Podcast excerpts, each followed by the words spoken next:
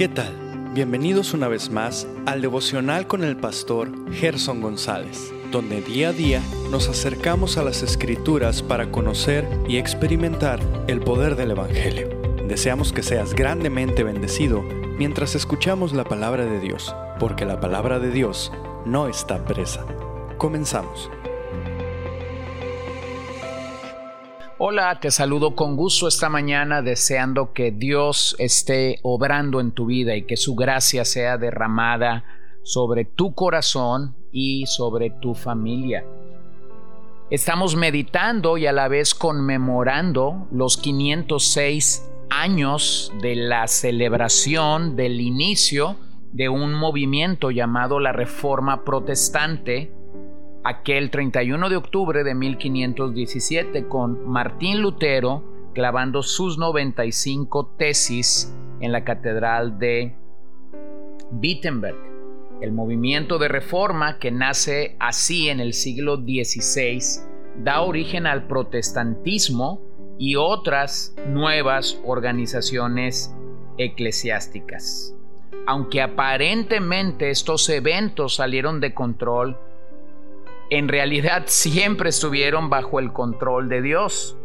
No es de sorprendernos que Dios, quien es soberano y providente en los cielos y en la tierra, haya orquestado la reforma para la alabanza de su gloria. Como el doctor Stephen Nichols declara, el verdadero personaje en el día de la reforma no es Martín Lutero, sino la palabra de Dios.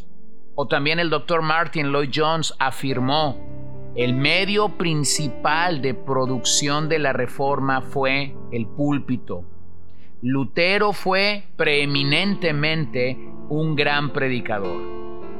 Que esa predicación de Lutero desempeñó un papel tan importante en el establecimiento de la reforma no debería de ser una sorpresa un avivamiento de la verdadera predicación siempre ha sido proclamado en nuestros grandes movimientos de la historia de la iglesia. Así que esa palabra que transformó a Lutero y causó la reforma fue lo que también produjo a un ejército de predicadores de la palabra de Dios que invadieron Europa. Fue la misma palabra la que tocó a Josías, como hemos dicho en otros episodios anteriores, y años más tarde despertó el corazón de Esdras en el retorno de Judá a Jerusalén. La reforma representa un movimiento de colocar a Dios tal como Él se revela en Cristo, en el centro de la vida y en el pensamiento de la iglesia. Este movimiento impactó al mundo porque cuando la iglesia se fortalece en la verdad, entonces brilla con intensidad y su influencia crece en la sociedad.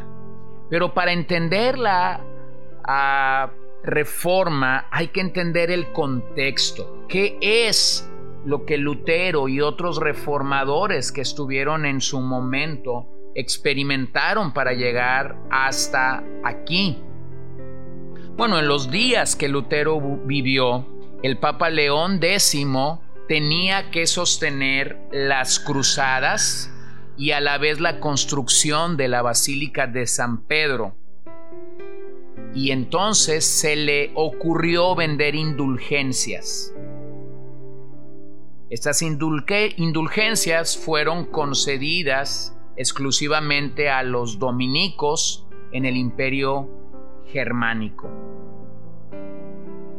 Fue así como entonces Juan Tetzel apareció en Alemania, un fraile dominico que usaba su oratoria para cautivar a los ignorantes ofreciendo el perdón de todos sus pecados y la liberación del purgatorio de todos sus familiares muertos. Tetzel llegó a declarar que si un hombre hubiera violado a la Virgen María, la indulgencia borraría su pecado. él declaraba en Alemania a fuerte voz, las indulgencias son las dádivas más preciosas y más sublimes de Dios.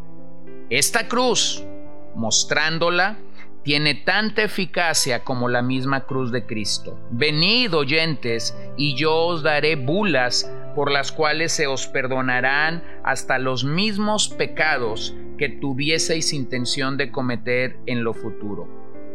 Yo no cambiaría, por cierto, mis privilegios por los que tiene San Pedro en el cielo, porque yo he salvado a más almas con mis indulgencias que el apóstol con sus discursos.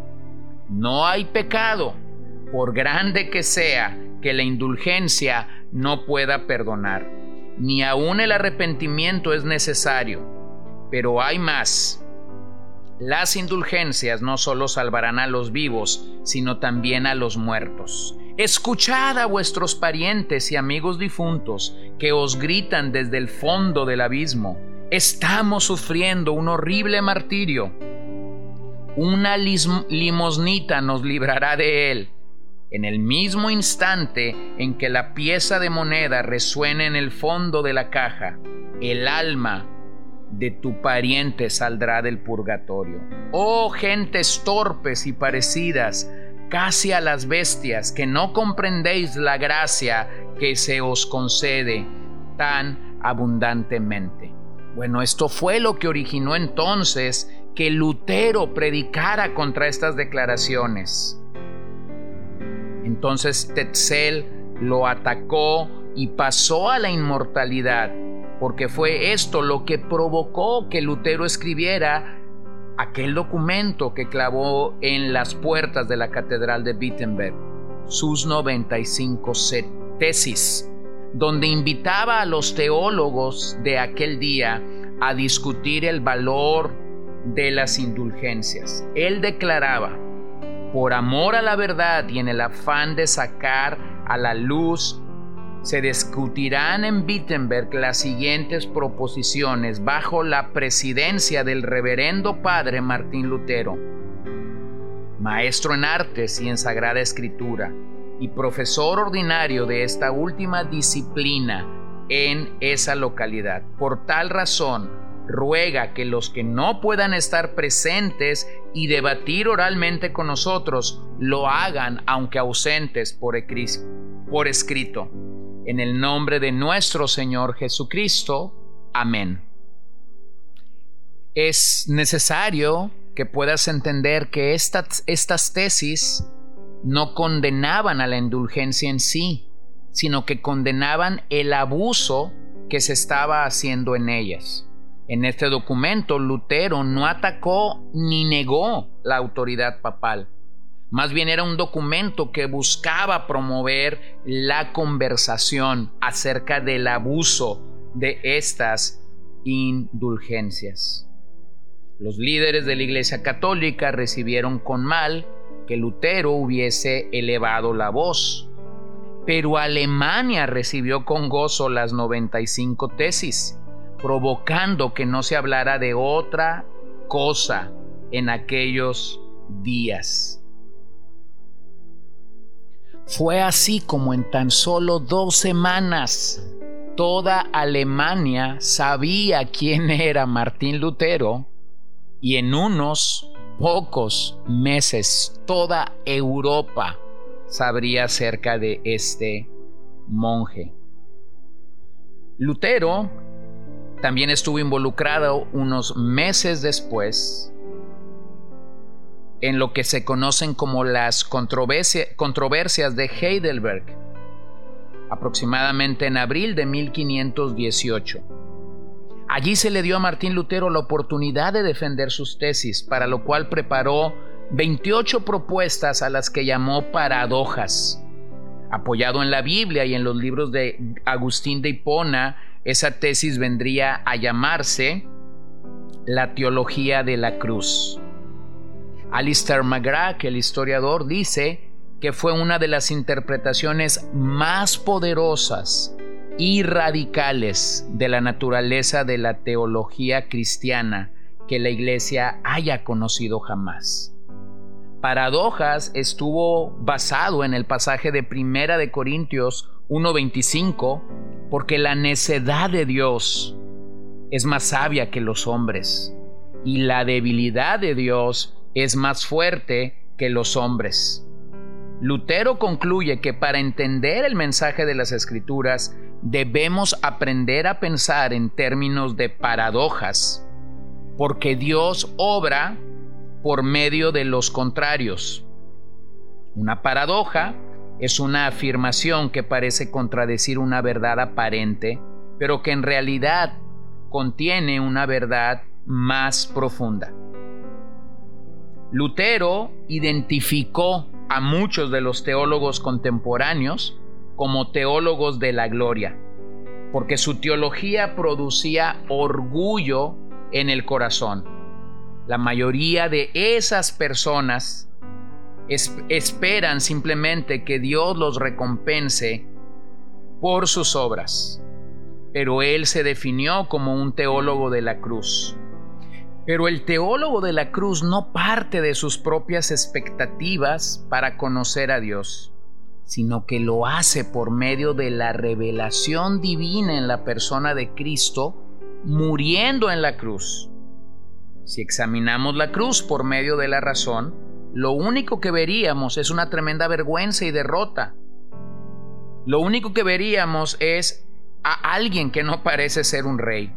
Pero la teología de la cruz se acerca a la cruz con ojos de fe y, con el criterio de que Dios está siendo revelado por las escrituras. Así que lo que Martín Lutero estaba claramente promoviendo era un retorno a las escrituras, no solamente en el día que clavó sus 95 tesis en Wittenberg, sino unos meses después, en las famosas disputaciones de Heidelberg. Así que el día de hoy nosotros debemos renunciar a la teología de la gloria, a que esa teología que solamente está pensando en las obras, en el poder, en lo milagroso, pero necesitamos recuperar una teología de la cruz, donde precisamente las paradojas que Primera de Corintios 1:25 nos recuerda, nos llevan a pensar, la necedad de Dios es más sabia que los hombres y la debilidad de Dios es más fuerte que los hombres. Esa es la manera entonces como la cruz estaba en el centro de aquel movimiento. Y esa información venía claramente a través de la palabra de Dios. Oremos. Precioso y buen amado Señor, te damos gracias por mostrarnos una vez más la belleza de confiar en ti, la belleza de saber que en todo el esplendor de tu debilidad tú eres más fuerte que los hombres. Gracias que podemos descansar, gracias que podemos confiar, gracias que podemos estar tranquilos y seguros en la buena obra de Dios sobre nosotros. Y yo pido que tú bendigas el corazón de cada uno de mis oyentes y que así como lo hiciste con Lutero, cada uno de nosotros podamos tener un despertar para venir y para acercarnos a la palabra de manera adecuada y de manera que tú seas glorificado y honrado en todo. En el nombre de Jesús oramos este día. Amén. Gracias por acompañarnos el día de hoy. No olvides compartir este devocional con todos tus conocidos y recuerda que puedes seguirnos en Podbean, Spotify y Facebook como CCBN Los Mochis para que puedas escuchar todos los mensajes, los devocionales y también seguir nuestras transmisiones en vivo. Esperamos que nos acompañes el día de mañana. Que el Señor te bendiga.